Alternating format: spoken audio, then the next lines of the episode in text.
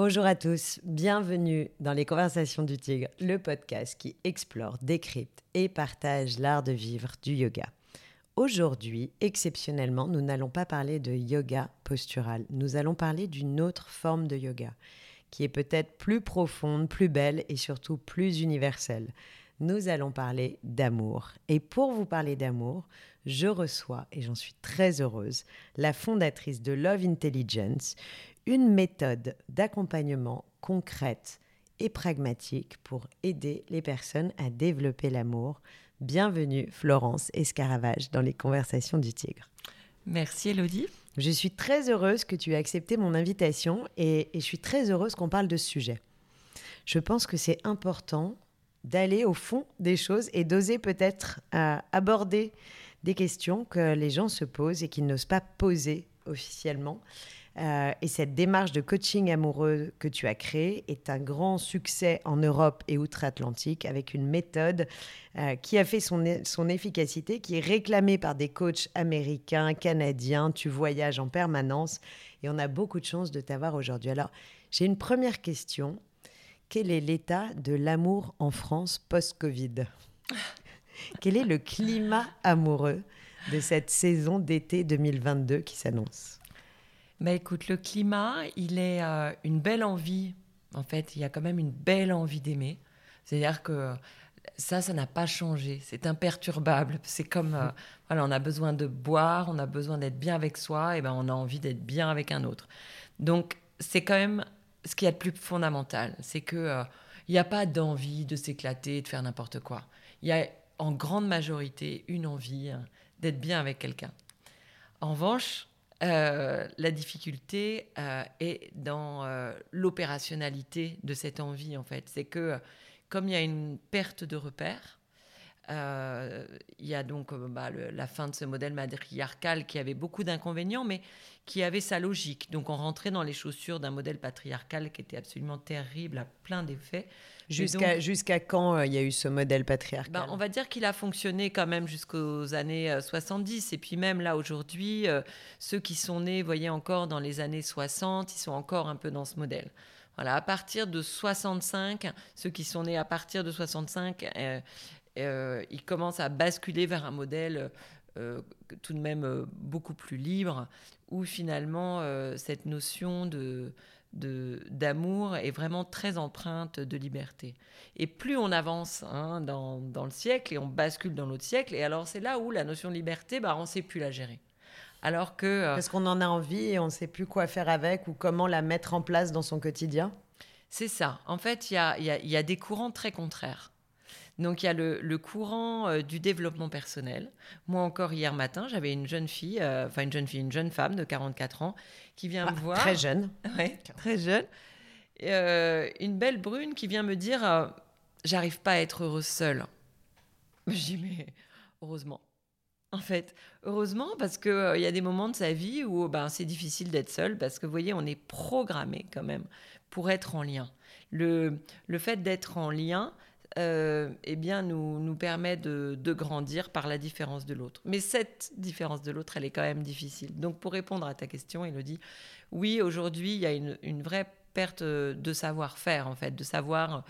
Euh, certains ne savent pas créer un lien de qualité, mais la plupart euh, ne savent pas le faire grandir et l'installer parce que finalement tous les aléas de la vie et les différences de l'un ou de l'autre vont à un moment donné couper le canal émotionnel et la relation va s'arrêter. Et cristalliser les difficultés au lieu de cristalliser ce qui fonctionne.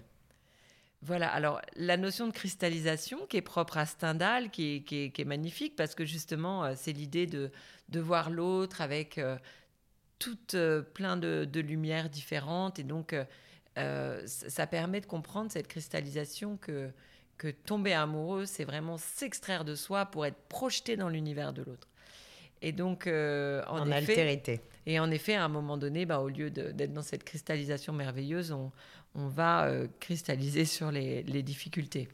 Et alors, tu sens qu'avec cette crise du Covid, ces années d'enfermement, d'enfermement relatif, mais tout d'un coup de, de, retrouvailles finalement physiques ou au contraire de séparation euh, assez drastique, tu sens que les rapports des couples ont, ont changé, ont évolué? Parce que on voit, est-ce que, quelles sont les questions que se posent les couples aujourd'hui et est-ce qu'il y a une remise en question majeure des fonctionnements du couple au quotidien parce qu'on a vécu cette, euh, cette crise du Covid? Bah, En fait, le Covid, l'incidence du Covid sur l'amour, elle n'est elle pas forcément que négative.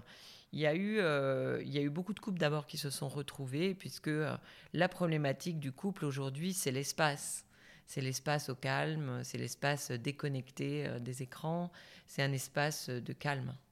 Et donc, le Covid a permis cela. En revanche, d'autres qui ont pu être euh, très enfermés, euh, parfois dans des petits espaces, eh bien malheureusement pour certains, il y a eu, euh, il y a eu de la violence et voilà. Mais au final, le Covid a quand même fait émerger l'essentiel. Et l'essentiel, ben voilà, pour certains, c'est de retrouver la nature, et pour d'autres, ben, c'est de se lier en vérité avec quelqu'un. Et on, a peut-être quitté, grâce au Covid, un oripeau euh, de contrôle et d'illusion sur le fait que ben, l'autre euh, voilà, est extraordinaire et je suis sa princesse. Et on est peut-être rentré un peu plus en vérité dans un échange de qualité. Pour investir un peu plus, s'investir et investir un peu plus la relation de couple avec plus de, naturel, de spontanéité? Oui, alors, ben, alors toutes ces questions-là, en fait, là, ce que ce que ça m'amène à dire que finalement, euh, voilà, il y, a plusieurs étapes dans l'amour. Hein. Il y a l'étape où on n'est pas du tout acteur.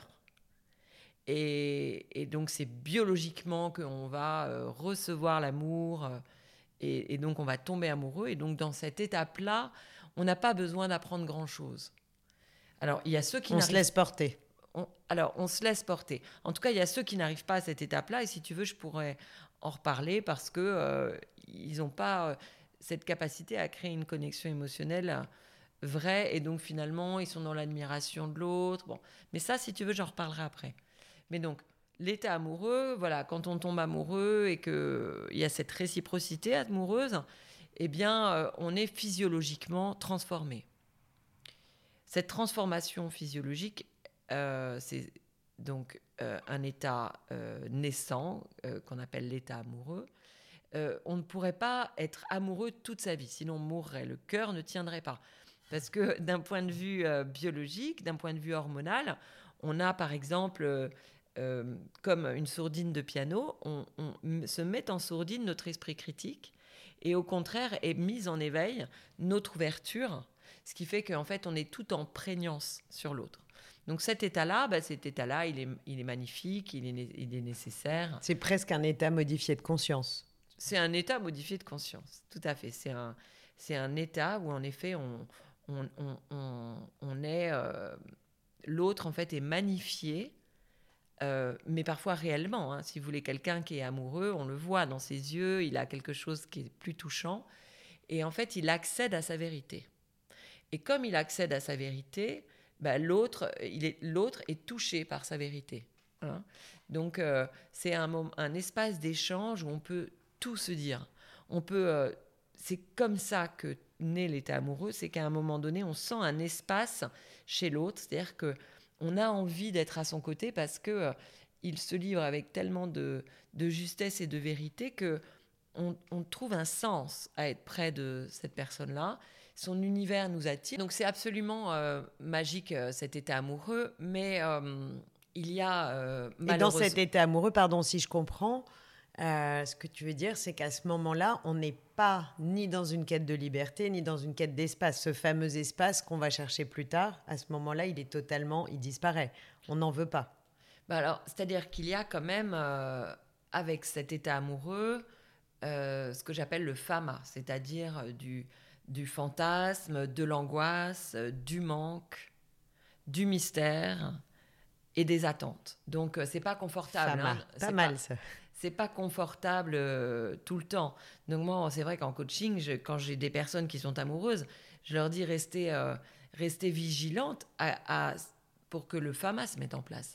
Parce que de temps en temps, notre réflexe, c'est euh, bah, justement de, de, de, dire mais tout est tellement fluide et naturel. Mais en fait, tout est tellement évident. Tout est tellement évident, alors qu'en fait, tout est extrêmement fragile. Et, et, c'est pour ça que la personne, elle est souvent sur une ligne de crête. Et elle est sur une ligne de crête, elle a un paysage magnifique, elle, a, voilà, elle est là pour euh, rejoindre l'autre, mais au final, il y a, y a, plein de, de pièges et d'écueils parce que euh, euh, la, la privation de liberté, si elle est ressentie dans cet espace-là, l'état amoureux s'arrête net. C'est comme, c'est comme un, un, coup près. Donc, il faut comprendre que cette angoisse, cette attente, ce mystère, ce fantasme, ils sont nécessaires pour que l'état amoureux dure, en tout cas se mette bien en place. Et donc il faut euh, évidemment rien précipiter et avoir un immense respect pour la liberté de chacun. Mais tu vas nous expliquer comment on peut conserver ça. Oui, alors. Alors attends, est-ce que tu veux, je veux peut-être qu'on va expliquer quelle est ta méthode parce que quand même là, on rentre directement dans le vif du sujet, c'est fabuleux. Euh, mais on va faire une toute petite marche arrière si ça ne t'embête pas pour expliquer comment tu as euh, aggloméré finalement cette masse d'informations critiques qui t'ont permis de créer une méthode avec des experts, avec des scientifiques, et que ce n'est pas juste ton propre ressenti et ton envie de conseiller les gens. Et pourtant, tu l'avais, tu faisais de la communication, tu conseillais beaucoup les gens, mais il y a quand même une matière extrêmement épaisse quand on regarde ton parcours qui font que cette méthode, elle est totalement légitime, elle est innovante et c'est une méthode d'expert. Mhm. Donc c'est pour que écoutez bien ce que Florence va nous dire aujourd'hui. enfin, on a tous à y gagner, donc concentrez-vous. Bon, mais là, en effet, c'est pour euh, un aperçu sur mon parcours. Ben, si, tu veux que je raconte comment je suis venue? Alors, oui, la méthode, bah, comment c'est créer la méthode avec cette, certitude bah que tu étais toi déjà au mm. bon endroit au bon moment, parce qu'il y a quand même une bascule dans ta vie, et que cette méthode était la bonne méthode pour accompagner des couples jeunes, moyens jeunes, plus adultes, mm. plus vieux. Bah, quand j'ai commencé, hein, c'était en, ça a, tout a commencé vers fin 2005, début 2006. Donc, euh, en effet, moi à l'époque, je travaillais euh, à la direction de la stratégie d'un grand groupe qui était le Club Med. Et puis j'avais euh, eu ma première fille. Je devais être en. Enfin, je ne sais plus très bien comment, dans quel stade j'étais, mais en tout cas, à un moment donné, il y a un homme qui était un ami de, de mon mari, voilà, qui, qui est venu me voir. Je l'avais vu deux ou trois fois. Et il m'a demandé de le coacher en amour. Euh, il était en psy depuis longtemps. Euh, il avait eu, euh, voilà, il avait eu deux jumeaux d'une rencontre en boîte de nuit qui n'avait duré que l'espace de, de la nuit.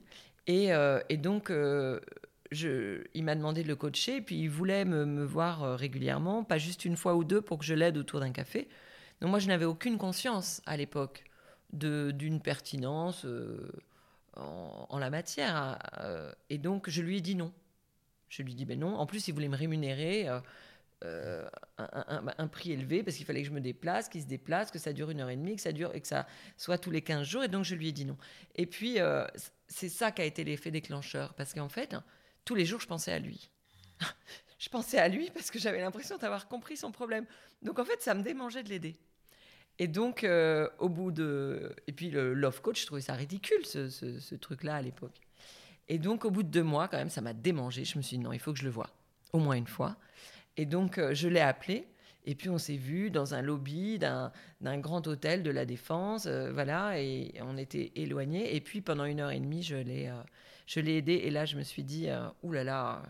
J'ai l'impression de lui avoir dit des choses très utiles, j'avais compris son problème. D'ailleurs, son problème, je ne l'ai jamais retrouvé jusqu'en 2018, euh, euh, je crois. Où là, donc, ça, donc il y, avait, il y avait une partie instinctive. Voilà. Donc c'est important de dire que, en fait, et, et quand j'ai raconté cette histoire, il y a beaucoup de gens qui m'ont dit, mais bien sûr, euh, tu es celle qui nous aide. Regarde, quand tu t'es mariée, euh, je m'étais mariée deux ou trois ans avant. Quand je faisais du conseil en stratégie, les gens avaient rajouté amoureuse. Ils avaient fait un film en montrant tous ceux que, soi-disant, j'avais mariés. Mais moi, j'en avais pas du tout conscience. Voilà. Et puis, euh, et puis bon, moi, j'étais heureuse dans un univers plutôt professionnel, classique. Et à un moment donné, il y a des gens que je connaissais pas qui, qui m'ont appelé pour me voir. Et la première fois où j'ai accepté euh, une personne que je connaissais pas, je, suis rentrée, j'ai vu la fille. Et la fille, euh, elle avait un petit chien avec des petites barrettes. Elle n'était pas du tout de mon univers. Et je me suis dit, mais, mais qu'est-ce que je fais ici? Mais Florence, tu n'es pas du tout à la bonne place. Bon, je m'étais déplacée, j'avais payé mon parking, j'allais quand même pas la, lui faire faux bon, et donc je m'assieds en face d'elle. Euh, et là, elle me parle de sa vie amoureuse, et je me coule dedans, et je me sens à ma place, et je l'aide vraiment sur son problème qui était, qui était, euh, je sais plus, mais immense en tout cas, parce qu'à chaque fois il y a beaucoup d'enjeux. Et je me suis dit non, il y a, quelque chose, Florence, tu es, es, à ta place. Donc j'ai décidé, comme je me sentais pas légitime, mais j'ai décidé de monter un comité d'experts. En fait, ce que je ressentais à l'époque, c'est que j'avais des copines qui étaient en psy et euh, que je trouvais quand même un peu trop dans l'introspection, dans l'égocentrisme, dans une forme de, de, de trop d'attentes intellectualisées. Et je sentais que en fait, ça les empêchait dans l'amour, dans l'ouverture à l'autre. Hein. J'avais, euh, j'avais 34 ans, 35 ans à l'époque. Et puis, euh, et donc, j'avais, euh, je voyais un problème d'exigence, j'avais je voyais un problème d'incompréhension. À côté de cela, je voyais le développement personnel avec sa grande idée de la confiance en soi, qui disait sois heureux seul, prends confiance en toi, parle de tes atouts. Et je me dis, mais Charles Pépin. L'amour, l'amour ne, ne relève pas de ça. Hein. Et moi, c'était il, il, y a 15 ans. L'amour n'a rien à voir. Avec la confiance? Avec la confiance en soi, au contraire.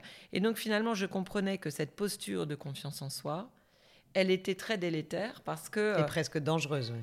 Elle amenait, en effet, euh, chacun ou chacune un peu à surjouer un personnage, en tout cas à être dans le contrôle, et donc à casser la connexion émotionnelle, qui est la seule chose à laquelle il faut porter attention. Et donc, j'ai commencé à construire ma méthodologie en, construisant en parallèle un comité d'experts, en me disant, j'ai quelque chose en moi que je trouve qui n'existe pas dans les livres, qui n'existe pas en thérapie, qui n'existe pas dans le développement euh, personnel, mais j'ai besoin quand même euh, que, de que des personnes la valident. Donc j'ai créé un grand comité d'experts avec des psychiatres de renom, des, psychothérapeutes, euh, voilà. qui avaient, qui avait réalisé des travaux en psychologie amoureuse. Voilà, qui avait réalisé des travaux. Après, je me suis passionnée pour Arthur Aron, qui est un chercheur scientifique à l'université de Stony Brook en, aux États-Unis, avec qui j'ai beaucoup échangé. Et donc, en fait, je payais euh, ces, psychiatres ou ces psychothérapeutes la séance, mais au lieu de parler de moi, je leur, je leur envoyais ma méthodologie. c'était de la maïotique. Tu faisais accoucher d'une méthode, euh, d'une co-création d'une méthode. Ben, en fait, ils m'apportaient leur point de vue. Voilà. Et j'avais, euh, j'avais besoin de ça. Et donc, ben, ça a duré quelques temps. une fois qu'elle a été finalisée, ben, ça m'a permis de me sentir ben, assez euh, légitime. légitime, évidemment. Et puis, euh, et puis euh, à un moment donné, assez vite, en fait, il y, a eu des, gens qui, m'ont, qui ont demandé à être formés. Donc, j'ai formé ma première coach. Sonia, après Brigitte, qui travaille encore avec moi. Donc, ça fait 15 ans qu'on bosse ensemble, c'est extraordinaire. Donc, les, les, formations, on est d'accord, ce sont des coachs en amour. Alors en fait, euh, ces personnes-là, elles viennent pas de nulle part. Elles sont, il y en a une qui était euh, psychothérapeute, c'est des parcours un peu psy. L'autre qui est psy. Voilà. Ah, depuis, j'ai ouvert la formation à d'autres personnes qui ne sont pas du tout de, l'univers de l'intelligence. Là, j'en ai formé euh, une centaine. Hein. Donc, on a à peu près la moitié de gens qui viennent de l'univers de la, de la, du bien-être. Donc, ils sont thérapeutes, conseillers conjugaux. j'ai des médecins. Euh, des euh, sexologues, euh, des hypnothérapeutes ou même des infirmières. Et puis il y en a d'autres qui viennent d'un milieu complètement différent et qui veulent faire cette bascule. Alors il y en a qui peuvent venir des RH, il y en a qui peuvent venir de l'événementiel, il y en a qui voilà et qui qui ont... qui sentent quand même qu'ils ont un instinct ou en tout cas déjà il y a qui conseillent. Tu es forcément dans l'altérité, donc tu dois déjà avoir un peu ce sentiment de, de voilà, d'empathie profonde et de t'intéresser à l'autre, parce que sinon tu peux pas le, tu peux oui, ce sujet les passionne. Ils ont envie d'apprendre et ils sentent que ce serait possible pour eux d'être légitimes sur cette question-là. Donc voilà, donc la formation est longue, enfin elle dure sept mois. Et... et... alors on a vu le profil des coachs. Qui sont les, quels sont les profils des personnes qui viennent te voir? Est-ce que ce sont des célibataires en, qui se disent j'ai un problème, je n'arrive pas à rencontrer la bonne personne? Est-ce que ce sont des couples? Euh, est-ce que ce sont des jeunes et, comment, comment vous adressez finalement cette population à visage multiple et donc à problématiques multiples avec une méthode unique? Il faut que je te réponde quand même sur la notion de la méthode parce que finalement, moi, ma méthode, euh, c'est la connexion émotionnelle. C'est-à-dire que c'est apprendre à rendre compétent quelqu'un sur sa capacité à mettre en place les bonnes dispositions pour que cette connexion émotionnelle advienne. Ça, c'est ce qu'on sait faire de mieux. Et c'est ce qui met tout en place. Ça résout les problèmes d'exigence, les problèmes de différence, les problèmes de place. Voilà, en fait, quand on, il y a ce canal émotionnel qui fait que les émotions circulent entre deux êtres, alors on n'a plus de problème avec qui veut pas s'engager, avec euh, sa différence, je peux plus la supporter. Voilà, tout se, tout se remet en place. Tant qu'on travaille pas cette matière émotionnelle. Même dans un couple qui a 25 ans de vie commune. Quand on est dans un couple qui a 25 ans, mais d'ailleurs, les sexologues, par exemple, qui ont suivi la formation de Love Intelligence, ils me disent qu'ils travaillent plus de la même manière. Maintenant, ils travaillent sur l'état amoureux, qui va résoudre les problèmes de sexualité? Bah évidemment, hein, parce que quand on retombe amoureux, on a envie à nouveau de, faire l'amour. Donc, euh, le, un, Donc cette connexion émotionnelle, elle n'est pas que dans la phase de rencontre, dans la phase fama que tu décrivais tout à l'heure. On peut la recréer, on peut, l'alimenter tout au long de sa vie. En fait, pendant l'état amoureux, cette, cette, connexion émotionnelle, cette vibration, elle est euh, quasiment tout le temps. D'accord? Tandis que dans, dans un couple établi, donc c'est là où je pourrais quand même terminer aussi tout à l'heure euh, les différentes étapes de l'amour, parce que là j'ai parlé que de la première étape. Mais donc dans un couple établi depuis 20 ans, ou même depuis 5 ou 10 ans, eh bien euh, la connexion émotionnelle, euh, il faut la reconvoquer. C'est comme reconvoquer l'état amoureux. Et donc pour cela, il faut être compétent. il faut être compétent parce qu'on a eu tous les aléas de la vie. Euh, l'adolescent difficile ou le premier enfant euh, euh, qui nous a qui, qui, n'a pas fait ses nuits. Voilà, on a une belle-mère compliquée, peut-être l'enfant d'un premier mariage compliqué, on a peut-être une maladie, un divorce, un stress professionnel. Enfin, de toute façon, il y a forcément quelque chose qui advient, qui déséquilibre le couple et qui souvent amène l'un des deux dans, la, dans sa grotte, l'un des deux à, à s'isoler parce que parce que le climat de confiance n'est pas complètement là, parce que parce qu'il y a trop de critiques, parce que euh, parce que la différence de l'autre est insupportable sur tel ou tel sujet. Voilà. Et donc, avant d'expliquer comment communiquer euh, pour sur tel sujet compliqué, il faut recréer cette connexion émotionnelle parce que c'est et, plus on est en crise, plus c'est le moment où il faut y aller. Euh, et donc cette connexion émotionnelle, eh ben c'est une, une, compétence donc pour aller chercher l'autre sur ses fondamentaux, sur ce qu'il traverse, sur cette phase pivot. On est tous dans une phase pivot à un moment donné. Reconnecter sur notre vulnérabilité, c'est-à-dire savoir exprimer à l'autre, euh, voilà, euh, pas forcément sur le sujet du couple, hein, mais sur ce qu'on traverse, sur, euh, sur une existence, une... et en fait c'est à un moment donné, voilà, c'est comme un pont-levis. On est deux tours du Moyen Âge, comme je dis parfois, avec trois mètres d'épaisseur.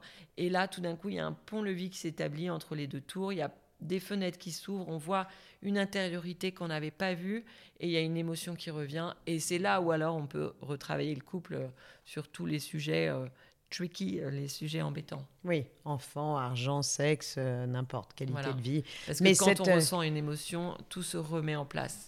Et cette, cette connexion émotionnelle, question très pragmatique, mais j'imagine qu'on on est nombreux à se la poser, il faut combien de temps pour la recréer et est-ce que tout le monde est capable ah de la recréer Alors, tout le monde est capable de la recréer parce que si tu veux, on est quand même biologiquement fait euh, évidemment euh, pour nous reproduire, mais on est biologiquement fait pour grandir dans l'altérité.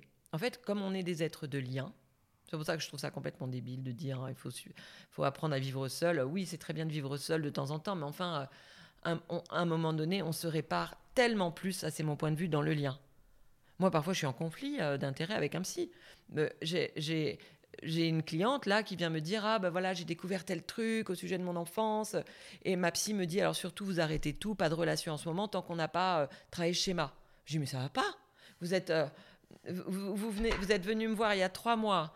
Vous, vous aviez quasiment pas connu l'amour ou alors juste deux ou trois relations euh, complètement insatisfaisantes et sans respect de soi. Là vous êtes dans une relation de trois mois vous découvrez cette histoire d'enfance mais vous allez vous réparer dans le lien euh, et, et, c'est ce qui se passe, parce qu'évidemment, quand on sait comment euh, amener ce, problème, cette faille, euh, voilà, que l'autre puisse être touché par ça, mais l'autre, il est dans l'accueil. Voilà, c'est pas dans un cabinet de psy. On peut le réparer aussi dans l'échange avec un autre si on s'y prend bien. Voilà. Donc, euh, j'ai peut-être un peu perdu le fil. Non, non, pas du tout. La question était est-ce que donc c'est accessible à tous? Oui, tu le dis, puisque oui. nativement, on est biologiquement conçu pour créer le lien. Euh, et, je fais une parenthèse, vous comprendrez tous qui nous écoutez pourquoi j'ai eu envie de, de, faire cet entretien avec Florence, puisque toi, tu ne le sais pas, puisque même si tu es parfaite, mais tu n'es pas yogi, euh, la racine du mot yuj, la racine du mot yoga, pardon, yuj, veut dire le lien. C'est unir, lier, liaison. Euh, et c'est tout le sens du yoga, c'est de créer une connexion entre le corps et l'esprit, de reconnecter, de réunir, relier euh, le mental et le corps à travers le souffle, à travers la pratique. Et, donc c'est très intéressant parce que la connexion émotionnelle dont tu parles, c'est quelque chose qu'on crée dans la pratique du yoga. Donc je faisais juste cette petite parenthèse pour que euh, tous nos amis qui, m'écoutent comprennent euh, pourquoi j'avais très envie que, que tu sois là aujourd'hui. Mais en effet, cette connexion émotionnelle, en fait, on l'a tous en nous. Donc, moi, je, je, reçois évidemment beaucoup d'hommes, de femmes, mais souvent très contrôlés. Et ça se voit pas, hein. elle s'imagine jamais contrôler. Mais, euh, et puis, euh, alors souvent, elle vient, parfois, euh, j'ai des personnes qui viennent me voir à 50 ans, à 60 ans, à 20 ans, à 30 ans, mais de temps en temps, j'ai des personnes qui viennent me voir à 40, à 42, à 39, sans enfants, en me disant, voilà, je comprends pas, j'ai des relations, il n'y en a aucune qui, qui soit vraiment épanouissante, et puis moi, j'ai très envie de construire une famille, et, et le problème, il est toujours le même. Enfin, il est toujours le même. Il est souvent le même. Quel que soit l'âge, le profil, le ben, sexe. En tout cas, quand on a traversé sa vie sans vraiment être épanoui dans une relation, c'est que euh, on, est dans une euh, dans une euh, posture en fait où d'illusion sur l'amour qui nous amène à créer des attentes, qui nous amène à exprimer des choses à l'autre, qui l'amène à ne pas se sentir compris pour ce qu'il est. Voilà, hein, c'est un peu ça le, process. Donc, euh, euh, il y a ça. Ou sinon, l'autre chose, c'est que à, un moment donné, on est, on s'aime, euh, on est amoureux et tout va bien. Et puis, avec les enjeux de la vie, la transformation du lien, et ben finalement, on est plus compétente sur cette, la création de cette connexion parce que on est dans le contrôle de soi euh, on a perdu un petit peu confiance et donc l'autre, en fait, il nous capte plus dans notre essence. Dans notre intégrité. Dans notre essence, dans notre intégrité. Et, puis, et, puis, il y a certaines personnes en plus qui veulent s'adapter pour faire plaisir, qui, vont faire beaucoup d'efforts pour que ça marche. Et en fait, elles vont faire le contraire de ce qu'il faut faire. Malheureusement, elles vont, elles vont se dire bon bah je fais des efforts, allez, euh, euh, je suis sympa, je dis rien, j'accepte, etc. Mais en fait, c'est encore pire, parce que c'est comme si vous aviez une bouteille remplie de grains de sable, qui est votre identité, votre singularité, votre personnalité, et à chaque fois vous la videz. Donc en fait, l'autre, vous croyez lui faire plaisir parce que vous rendez la, vie facile, mais au final, l'autre, il vous capte pas. Et l'autre, il se met à être perdu. Parce que l'autre, quand il n'a pas un être confrontant, bah en fait, euh, c'est comme, un, c'est comme un, adolescent. quoi. Pour se construire, vous voyez, comme un papillon qui sort de sa chrysalide, il a besoin de repères, de murs pour se confronter. Et donc, ce qui se passe, et ça c'est hyper important à le comprendre, c'est que quand on s'adapte à l'autre, c'est comme si on demandait à l'autre de s'aimer lui-même. Et donc ça fait flop, et la relation se termine. Alors ça peut prendre des années, ça peut prendre des mois. Voilà, donc attention aussi. Mais et tout ça, ce sont des choses qu'on ne dit pas parce que euh, bah, parce que finalement, attention à ne pas vouloir trop rentrer dans le moule parfait de l'autre. Enfin, qu'on a qu'on a projeté comme étant le moule dans lequel on, pense devoir rentrer. Oui, en ce moment, j'accompagne une fille, elle a 36 ans, elle est exactement là-dedans. Elle est dans le sillon. C'est-à-dire que comme elle a fait plein de trucs, qui sont super d'ailleurs, c'est une fille géniale, eh ben, il y a toujours un truc, un sujet qui résonne avec ce que lui raconte son interlocuteur. Et donc, elle va montrer que elle aussi. Mais en fait, non, ça, ça fonctionne pas parce que l'autre, je vous ai expliqué le process tout à l'heure, c'est un déracinement. Pour qu'il tombe amoureux de quelqu'un, c'est un déracinement. Et pour qu'il se déracine, eh ben, il faut qu'il soit projeté dans l'univers de l'autre. Et c'est pas un univers doré. C'est pas un univers de confiance. C'est un univers de sensibilité. Et un univers imparfait. par définition. Un univers imparfait et un univers très juste. C'est comme si moi, je vous j'écrivais, Elodie, une, une, une, symphonie de moi. Eh bien, vous voyez, vous allez l'aimer que si je fais pas des fausses notes. Si je fais plein de fausses notes, au bout d'un moment, ça va crisser, vous voyez. Eh bien, dans l'amour, c'est pareil. Plus on est dans sa justesse, et, personne ne connaît sa justesse. Parce que donc c'est pour ça qu'on a créé Love Intelligence. C'est parce qu'en fait, ce qu'il faut, c'est prendre ce parcours émergé de l'iceberg, qui est notre parcours de vie, et aller extraire des axes fondateurs qui sont euh, ni des atouts, euh, ni des valeurs, euh, qui sont des choses très sensibles. Voilà. Et, et une fois qu'on fait réémerger tout ça et qu'on le livre à l'autre, alors limite Saddam Hussein, euh, vous pouvez tomber amoureuse de lui. J'exagère, mais, c'est pour l'idée. Et alors, Love Intelligence, donc cette méthode qui est accessible à toutes et tous, quel que soit le profil, le parcours, l'âge, le sexe. Euh, ah oui, tu m'as C'est combien de temps Et ça fonctionne comment? Est-ce que c'est euh, voilà, comment ça fonctionne? Si demain je me dis bon allez, ça suffit les, les, échecs, je viens chez toi et tu vas me coacher. Euh, ou n'importe quelle personne qui nous a écoutés et qui s'est dit tiens, ça me parle, je, pense que je suis concernée. Euh, qu'est-ce que tu nous proposes et comment ça fonctionne? Eh bien, en fait, il y a plusieurs approches. Il y a l'approche de j'ai envie de travailler euh, sur les questions, j'ai envie de déterrer les lièvres de mon schéma. Déjà, parce que je ne suis pas forcément disposée à aller voir quelqu'un. Donc ça, moi, j'ai créé ce que j'appelle la méthode Florence, qui, qui s'appelle, enfin, qui, euh, le lien, c'est euh, Love Intelligence Célibataire. Voilà, donc ça, c'est une méthode en cinq étapes avec l'objectif d'aller déterrer son schéma. Euh, ça, c'est l'étape 1, d'aller comprendre qui est à même de nous rendre heureux et ensuite d'aller piocher dans ce parcours cette fameuse identité très pure, cette épure de nous-mêmes pour qu'on puisse être au clair sur quoi livrer. Voilà. Donc là, vous pouvez échanger avec nous par les gens, ils, ils, nous écrivent, on leur répond mais euh, il n'y a pas d'échange oral.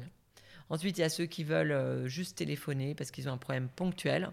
Donc là, c'est un peu comme si on avait une hotline Love Intelligence, où on nous appelle le matin, euh, on peut avoir un rendez-vous à partir de 11h, et on, évoque un problème, et puis éventuellement... Ça peut être un date le soir. ça peut être un date le soir. Comment, gérer Ça peut être un truc qui s'est passé il y a quelques semaines, et on s'enlise, voilà. Et là, on va juste appeler l'homme intelligence, euh, en général, on, a souvent chez nous. Euh, hmm. euh, voilà, Mais pour, un, pour un couple qui sent qu'il a perdu cette connexion. Alors après, il y a la personne célibataire qui a envie de retrouver l'amour, ah et après, il y a le couple. Donc la personne célibataire qui a envie de retrouver l'amour, donc, euh, moi, si, si, je peux, ben, euh, je, je, les prends. Donc, je prends en une heure et après, je propose un accompagnement qui dure sept mois. Mais ça, je le propose que si, que je, que si je sens que la personne est ultra motivée. Et dans cette Parce qu'un accompagnement de sept, mois, euh, ça envoie. Quoi. Il faut vraiment faire des rencontres, quatre ou cinq, pas plus, être dans une. Dans, et, et, et, comme elles deviennent compétentes, ces personnes, dans cette capacité à créer cette connexion émotionnelle, ben, il faut il faut que ces rencontres euh, adviennent, il faut qu'elles débriefent régulièrement avec moi. Voilà. Donc ça, ça, ça se passe comme ça. Et puis après, j'ai formé des coachs qui peuvent faire ça aussi. Et ensuite, les couples. Alors, les couples, c'est différent. Les couples, il y a aussi une masterclass qui s'appelle Fantastic Couple, où là, l'idée, c'est de muscler la colonne vertébrale du couple pour qu'il puisse traverser tout ce qu'il a à traverser, mais qu'il puisse surtout comprendre comment être compétent pour euh, recréer cette fameuse connexion émotionnelle avec un homme trop isolé ou avec une femme qui est qui est euh, où ils se comprennent plus, ils se critiquent, ils, se, sont en pleine crise, où il y a une infidélité ou je ne sais quoi. Voilà. Donc ça, c'est fantastique couple. Et sinon, il y a ceux qui viennent nous voir. Et donc, euh, ceux qui viennent nous voir, bah, pareil, ce sont des accompagnements de 7 mois avec euh, un peu de travail entre les séances et avec un objectif de coaching. Donc, l'objectif, il est souvent euh, voilà repartir ensemble sur de bonnes bases. Il est euh, franchir cette étape difficile. Il est euh, voilà un Vous accompagnez des personnes aussi dans le dans le deuil par exemple, dans le deuil de ou dans le divorce ou dans le. Est-ce que vous faites de la entre guillemets de la reconstruction psychologique et émotionnelle? C'est-à-dire qu'on ne va pas accompagner une personne. Oui, c'est pas vous n'êtes pas un cabinet de psy. Non.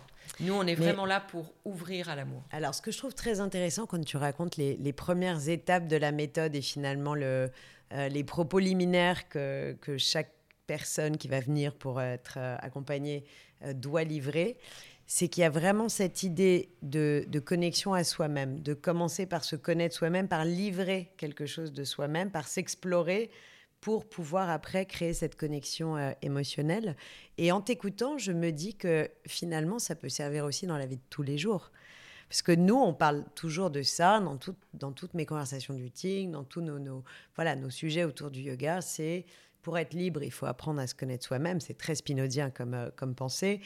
Euh, et, il faut faire ce travail de retour vers soi. C'est ce qu'on fait dans la, dans la pratique du yoga. Mais en t'écoutant, finalement, c'est cette méthode-là. C'est de, de se connaître soi-même pour recréer l'amour ou créer l'amour. Mais ta méthode, elle peut servir en entreprise, elle peut servir dans les, dans les rapports avec ses enfants, dans les rapports avec ses amis. Oui. Alors, se connaître soi-même, faut, faut, en amour, moi, je fais aussi un peu attention à ça parce que euh, l'amour, c'est d'abord de l'ouverture et de l'accueil pour se laisser surprendre par quelqu'un. Donc, c'est-à-dire qu'à la fois, je livre quelque chose de moi, en effet, mais qui n'est pas une connaissance absolue, tu vois, parce qu'en fait, on est des êtres mouvants. Moi, aujourd'hui, je suis tellement différente d'il y a deux jours, parce que euh, entre temps, j'ai eu un surtout les femmes. Avec... Hein.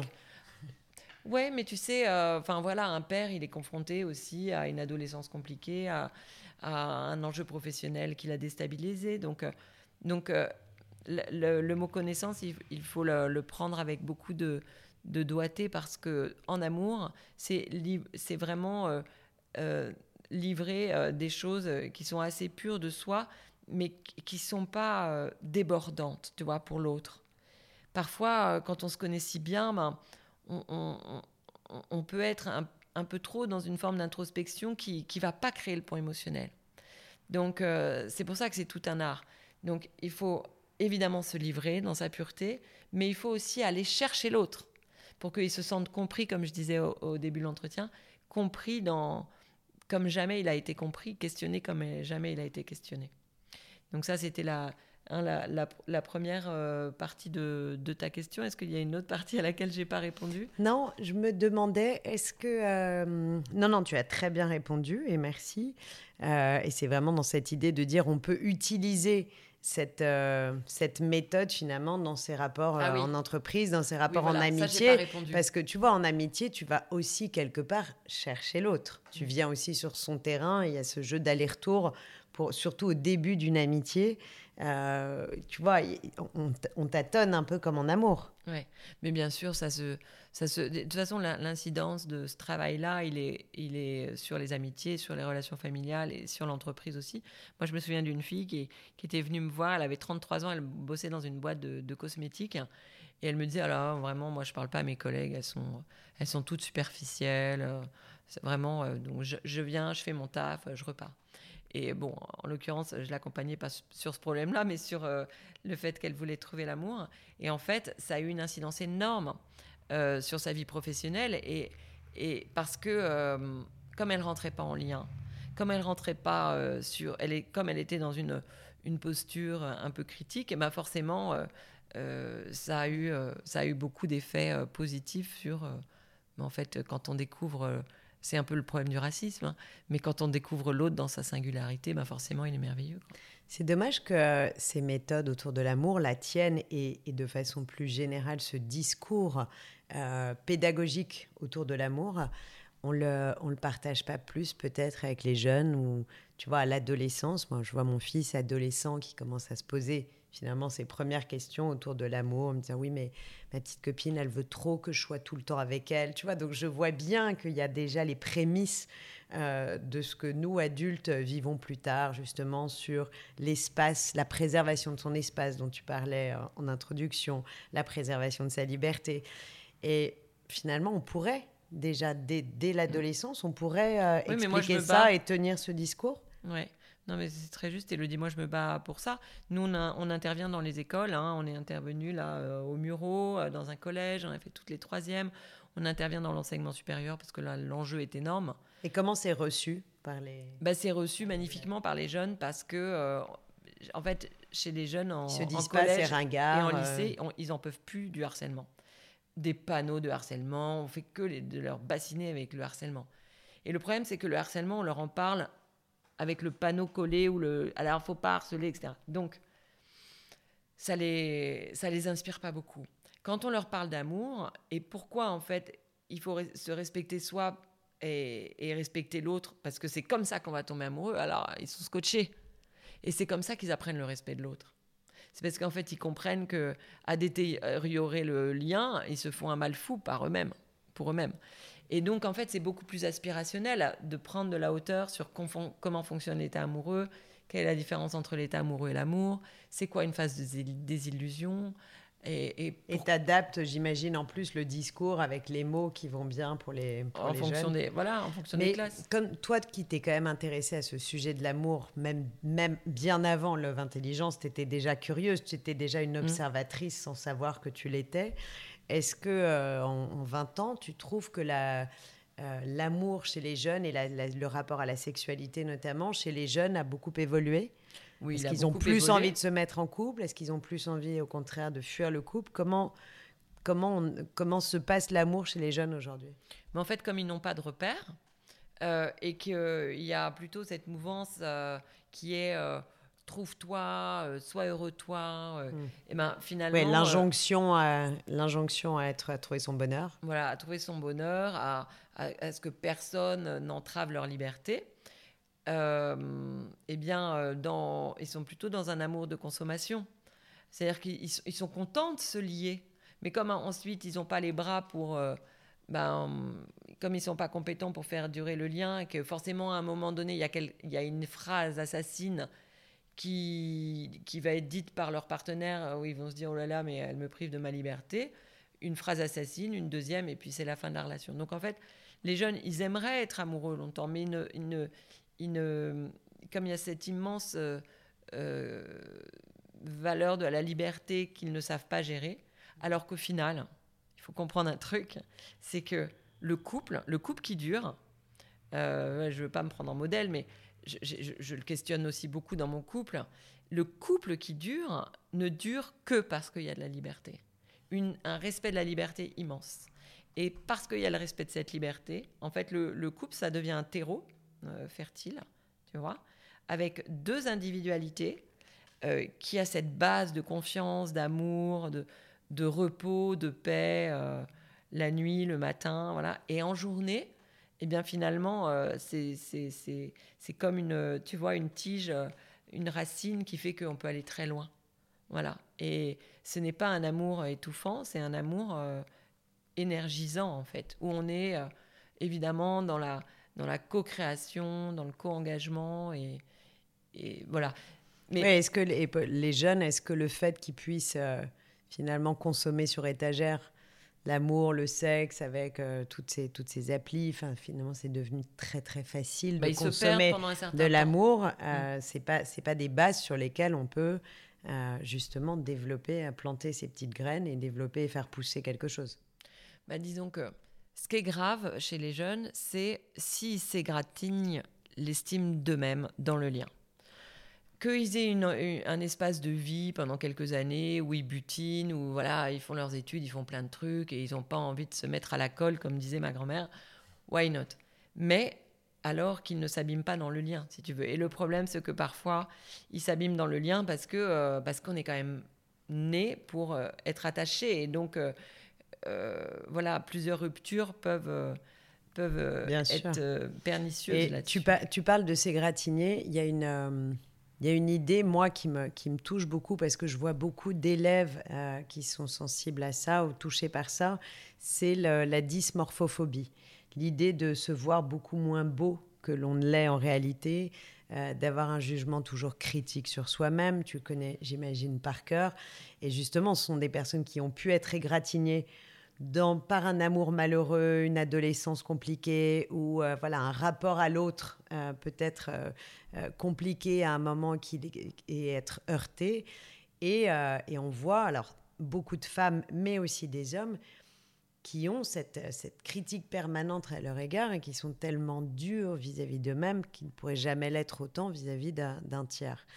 Est-ce que, est-ce que ça, c'est pas grave non, mais la dysmorphophobie, quelque part, je, moi, je, je, je, suis convaincue, mais je suis ravie si tu me dis le contraire, euh, que c'est, ça joue beaucoup dans l'équilibre d'un couple. Parce que quand on n'aime pas son corps et quand on n'aime pas qui on est, et que soit on se cache, soit on, on rentre dans des, dans, des, dans des compulsions alimentaires, soit on, on cherche à être quelqu'un d'autre puisqu'on n'assume pas le corps, euh, le corps et le physique qu'on a, tu ne peux pas être dans, le, dans un rapport équilibré avec, euh, et, et aimer de façon équilibrée si tu ne t'aimes pas toi-même. Ça passe par là quand même. Oui. Alors, tu vas me dire le contraire, tant mieux. Non, mais si tu veux, on peut pas, euh, on s'aime pas soi-même. euh, Parce que nous, on raconte ça toute la journée. ouais. mais on peut pas s'aimer soi-même euh, en un coup de baguette magique. Et c'est pas parce qu'on s'aime pas complètement soi-même qu'on peut pas trouver l'amour, parce que précisément, c'est dans ces espaces où on s'aime pas soi-même que l'autre, euh, il peut venir et y trouver sa place. Combler, Moi, je rencontre des personnes qui euh, vont super bien, qui ont euh, plein de copains, qui vont au ski, qui ont un job qui les épanouit, qui ont un appart qui leur convient, et ils sont pas heureux en amour. Tout va bien dans leur vie, sauf l'amour. Ça, souvent, on vient voir. Donc, et ils sont pas malheureux, ils pleurent pas le matin, etc. Donc, il faut comprendre que justement, ce qui est pernicieux dans notre société aujourd'hui, c'est ce véhicule euh, de pensée qui fait qu'on n'est pas bien comme on est. Alors qu'au final, euh, on prend toute une vie à aimer. Et aussi, on peut prendre toute une vie à s'aimer soi.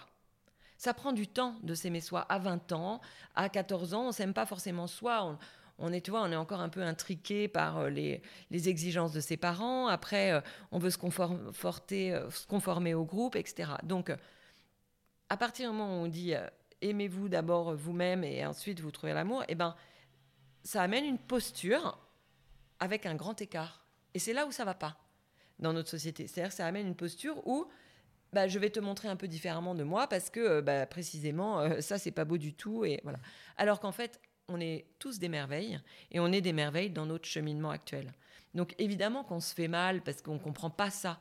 Mais celui qui est blessé, moi je ne rencontre évidemment que des gens blessés. Puis de toute façon on a tous nos failles plus ou moins Oui, et fortes. puis pour faire la démarche de venir chez Love Intelligence et de se dire, OK, d'abord, il faut admettre qu'on a un problème.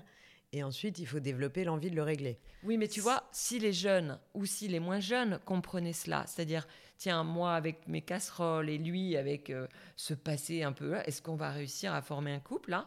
Eh ben, en fait, oui. Si on parvient à comprendre comment, en fait, euh, ma connaissance de ton histoire, mais ma connaissance profonde, non pas de moi-même, mais de ton histoire, qui t'amène à réagir comme ça, ce qui m'agace tellement, comment ça résonne avec mon histoire, etc. Si on arrive à prendre du recul là-dessus et à se dire tous les deux, tiens, t'as vu, euh, vu, on est tout le temps agacé par le même sujet, allez, à un moment donné, on arrête, on va essayer de comprendre ce qui se passe. ok? Et là, euh, ben, en fait, on va comprendre le jeu de réparation qui se fait et en fait, on va être dans l'accueil de ça.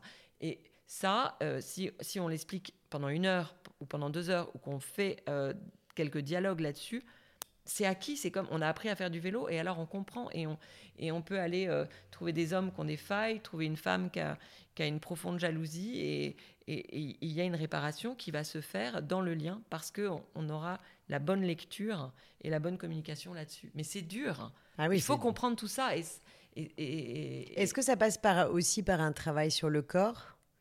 Alors moi, Sur le pas comme corps, ça sur le travaille. souffle, sur le sommeil, sur... euh, Est-ce qu'il y a d'autres dimensions?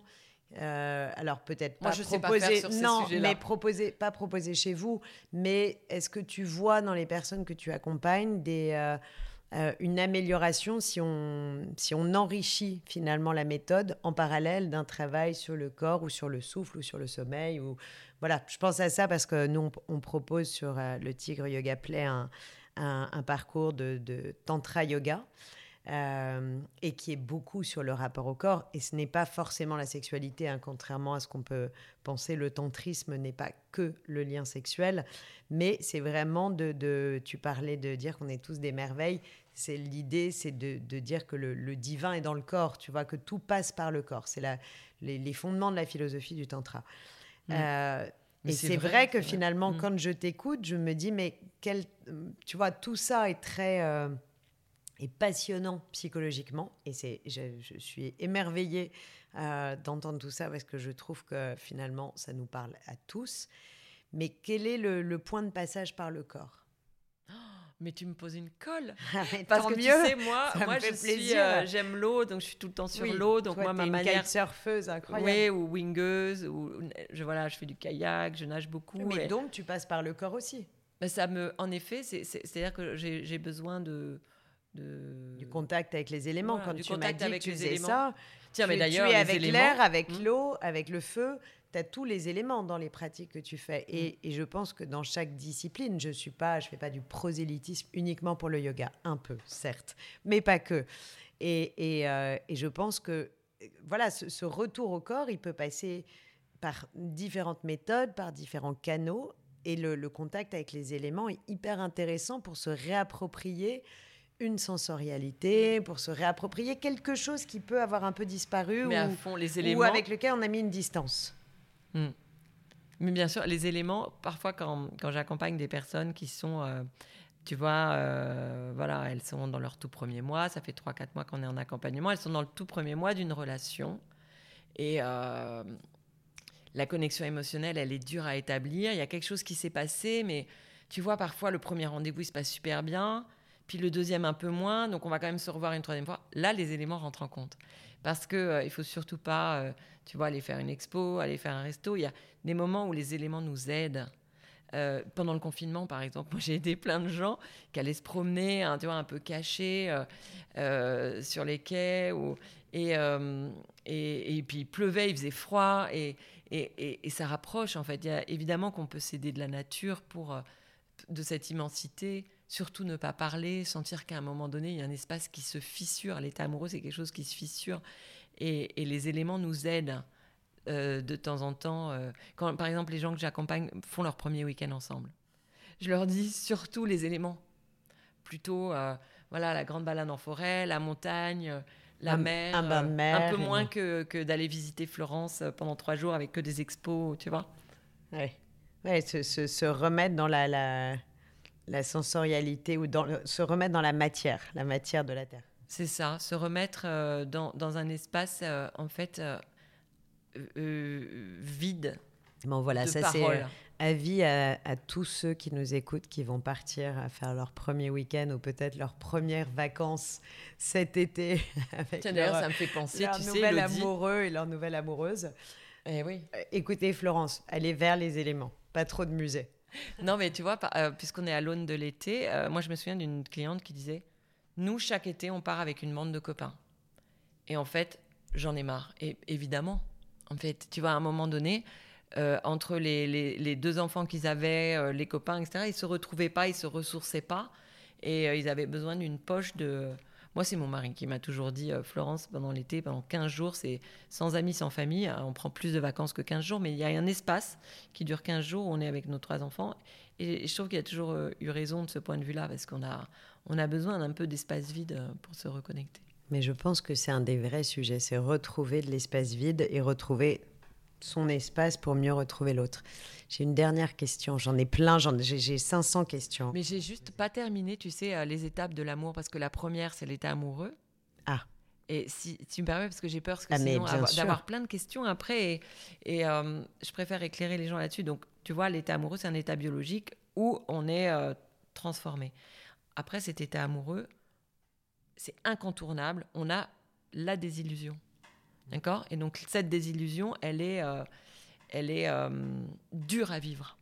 Parce que certains la vivent comme un coup près, et d'autres, euh, c'est quelque chose qui s'étire. Et donc, forcément, une des deux personnes va la vivre en premier. Et c'est là où les relations sont ultra fragiles.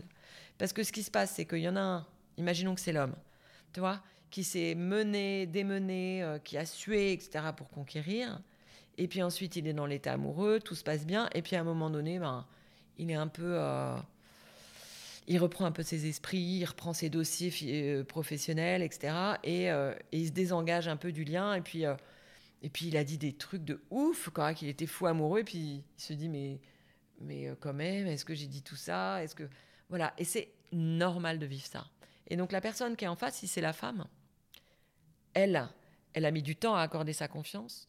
Et quand enfin elle accorde sa confiance, eh ben bizarrement, si c'est à ce moment-là que l'autre il se retire, alors c'est là où c'est le voilà, c'est la période où malheureusement il y a beaucoup de couples qui cassent. Donc il faut comprendre que la désillusion, elle est incontournable puisque l'état amoureux, on ne peut pas le vivre éternellement. Donc, euh, cette désillusion, il faut savoir bien la gérer. Je, pourrais en, parler plus longtemps. Si on arrive à traverser cette phase de désillusion, qui est de toute façon euh, très saine, on va rentrer, malheureusement pas dans une phase encore très cool, on va rentrer dans euh, là où stagnent 80% des couples. Il y a une étude aux États-Unis qui a été faite sur 2 millions de couples. Tu as 80% des couples qui ne bougent pas de cette phase. Euh, que j'appelle la, phase, qu'on peut appeler la phase de lutte de pouvoir, ou, la phase euh, en fait où chacun est dans son écosystème de pensée. Moi, ma vie, pour gérer les vacances, pour gérer les enfants, pour gérer le travail, pour gérer une maison, le ménage, le je sais pas quoi, ça fait beaucoup de sens. Donc je vais t'expliquer, toi que j'aime, voilà. Et sauf que lui, lui aussi, il a son écosystème de fonctionnement et donc, euh, il y a toujours un ou deux sujets sur lesquels ça crispe complètement. Voilà. Et donc, et ça euh, peut devenir le modus vivendi de euh, chacun, son, chacun la, solidification de son écosystème. Voilà. En fait, c'est ça. Il faut comprendre que ce, ce, jeu, il est complètement naturel de préserver son espace. C'est comme si tu étais un adolescent.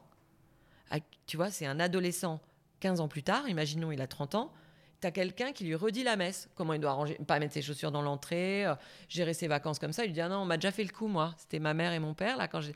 Donc c'est ça qui revit. Donc c'est normal qu'ils mettent de la distance sur euh, attends, toi tu veux gérer comme ça, moi je gère pas comme ça. Donc la première erreur c'est qu'il y en a un des deux qui s'adapte. Ça c'est la cata. Et euh, la deuxième erreur c'est que chacun reste sur ses positions et cherche à convaincre. Parce que sa logique, elle est hyper logique pour lui. Donc c'est normal d'aller lui dire attends en plus, il y en a un qui, a la loi pour lui. C'est-à-dire, c'est comme ça qu'on lave, c'est comme ça qu'on fait les vacances, c'est comme ça qu'on éduque un enfant. Alors qu'en fait, non, il y a autant de manières de faire. Voilà. Donc, sortir de ces postures, c'est passionnant, mais il faut comprendre comment sortir. Hein, et, en sortir, alors là, c'est là où tu pivotes complètement. À un moment donné, tu, abordes les sujets de friction avec un regard complètement différent où tu, tu rentres dans la connaissance de l'autre. Et ensuite, tu passes dans la phase 4. Et la phase 4, c'est euh, une phase où euh, en fait tu remets plus la relation en question à chaque dispute. Tu te dis plus euh, si c'est pas comme ça, on se sépare. Tu en fait tu es dans le, la co-création d'un lien de qualité, le co-engagement, voilà, et et une communication en fait où à chaque fois tu, mets quand même beaucoup de tact et de doigté pour affirmer quand même qui tu es, mais dans le respect de la différence de l'autre. C'est passionnant euh, et, vraiment, je pense que hum, j'aurais encore 500 questions à te poser, mais je vais peut-être prendre rendez-vous chez Love Intelligence, mais avec toi. Euh, j'ai une question à te poser, une dernière question à te poser, parce que tu as parlé plusieurs fois, tu as cité plusieurs fois le mot repère, et tu as parlé au début de perte de repère. Et en effet, on a souvent euh, discuté de ce sujet avec mes invités des conversations du Tigre. Il y a eu cette ce délitement majeur des repères spatio-temporels parce qu'on ne savait plus ce qu'on avait le droit de faire, où on avait le droit d'aller, quand, quoi, comment, on annulait, on reprogrammait, on réannulait. Et le cerveau n'est pas fait pour gérer un tel niveau d'incertitude. Et ça a duré malheureusement beaucoup plus que quelques semaines, puisqu'on a eu à peu près deux ans. Et tu parlais de perte de repères, je pense qu'on est vraiment dans ça, dans cette perte de repères. Euh, j'aime beaucoup demander quel serait toi ton conseil euh, si on sent qu'on est encore dans cette phase de désorientation majeure, quel serait ton conseil pour se réorienter? Écoute, mon conseil, c'est que euh, dans l'instabilité, il y a beaucoup de choses qui émergent quand même. Parce que tu vois, la, vie de couple est quand même très instable. Elle est très instable parce que euh, on est très souvent chahuté. Tu as la maladie d'un proche, tu as l'adolescence, etc. Et donc, le, repère que, que l'on a, c'est l'expression de sa fragilité. Tu vois, moi, hier soir, j'ai exprimé, j'étais très déçue sur des amitiés, etc. Et ah, je me suis livrée à mon mari, il était tard, il dit Pourquoi tu me parles de ça? J'ai dit Mais à, qui d'autre puis-je en parler? Puisque... Et, euh, et c'était magnifique, voilà. De... Bon, alors évidemment, j'ai su lui exprimer, il a su m'écouter. Et... Mais tu vois, c'est ça qui est beau, c'est de se dire qu'en fait, c'est il n'y a rien de, d'immuable. Enfin, tu vois, tout, tout est, rien n'est figé. Et quand on sait que notre vulnérabilité, c'est notre merveille et que l'autre, il va nous capter là-dedans, alors le couple, il peut aller très loin. Et c'est ça notre père, j'ai envie de dire.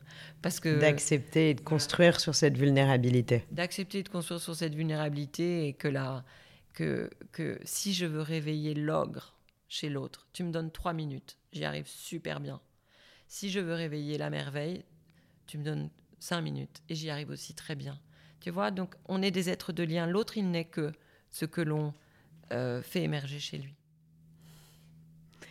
C'est magnifique. Merci parce que vraiment, je pense que cet éclairage est non seulement passionnant, mais très constructif.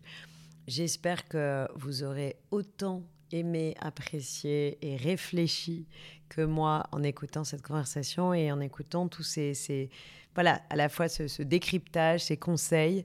Euh, j'adore la spontanéité avec laquelle tu, partages ça parce qu'on te sent tellement habité par ton sujet et tellement dedans et en même temps tu fais rêver parce que tu es très solaire euh, et très nature.